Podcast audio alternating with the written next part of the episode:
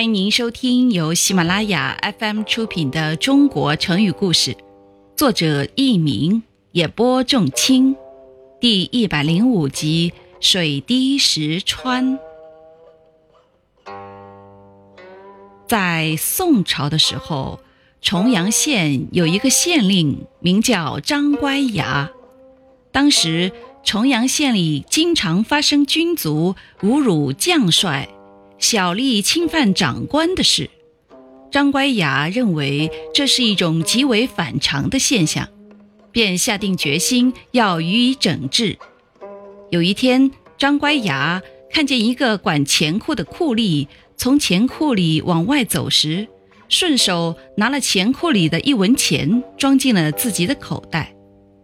张乖崖将他喝住，上前盘问，库吏不敢隐瞒。如实承认了，于是张乖崖下令把他捉进县衙，命令手下衙役对他施以杖刑，以示警戒。库吏不服，喊道：“不就一文钱吗？有什么了不起的？就为这么一文钱，你就打我？你还能打死我不成？”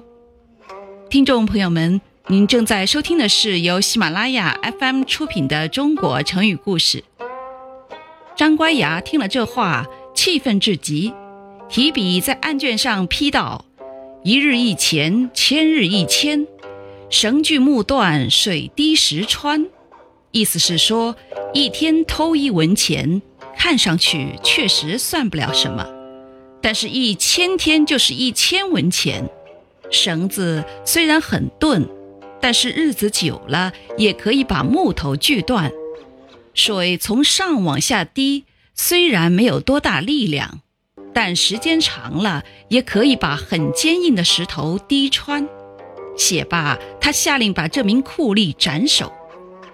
成语“水滴石穿”就是从这个故事得来的，有时也写作“滴水穿石”，有时直接引用“绳锯木断，水滴石穿”，意思是说。